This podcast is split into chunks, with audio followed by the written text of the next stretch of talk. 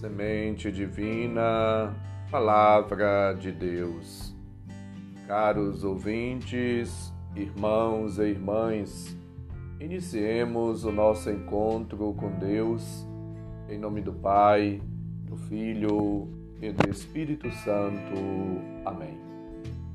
Proclamação do Evangelho de Jesus Cristo, segundo Lucas, capítulo 9, versículos de 51 a 56. Glória a vós, Senhor. Estava chegando o tempo de Jesus ser levado para o céu.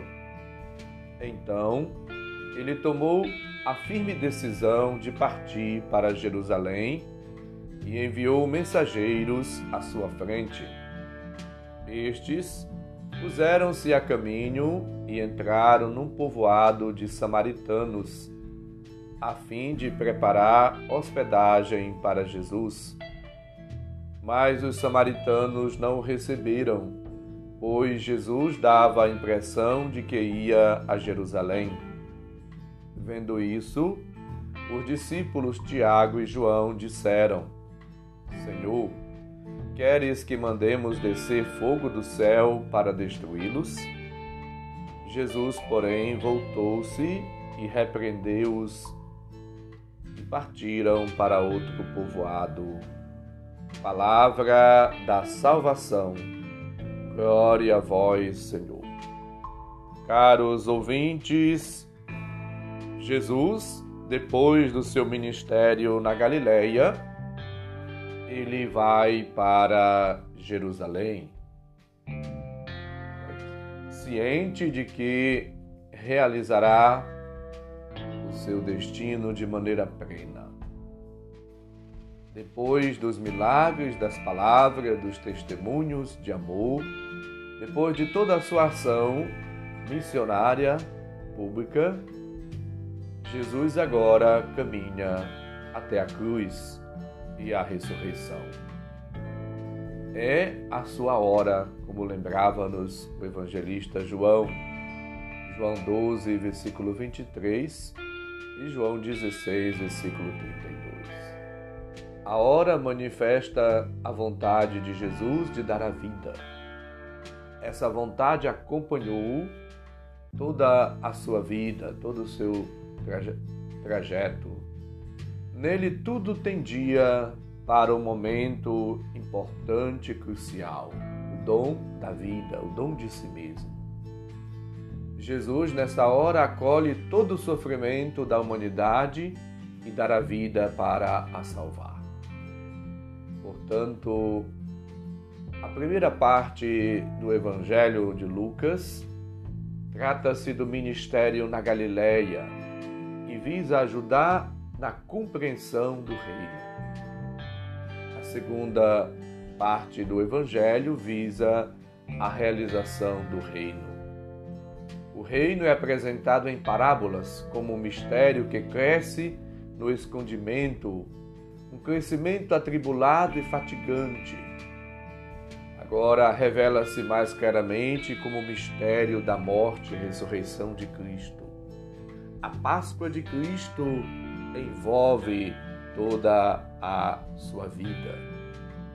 É Jesus agora que, a partir do mistério pascal, vai comunicando, revelando, manifestando de maneira compreensiva e plena o querer divino. Jesus se dirige resolutamente a Jerusalém, versículo 51.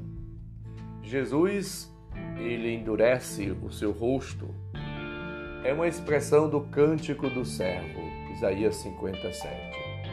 Tornei o meu rosto duro como pedra. Jesus vê claramente os sofrimentos que vai enfrentar, não abandona-os, mas enfrenta-os, porque tem consciência de que irá fazer a vontade de Deus.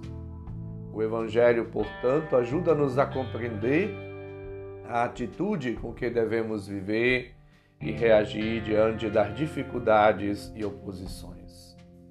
Com amor, com carinho, com determinação, com firmeza, com respeito aos outros, sem vingança, sem sentimento de revidar, mas com amor, com carinho, com atenção, com atitude mesmo é, divina, de respeito e sabendo lidar com maturidade, com paciência, com equilíbrio diante das dificuldades. Os discípulos, eles se indignam, ficam revoltados, indignados, chateados com a recusa dos samaritanos.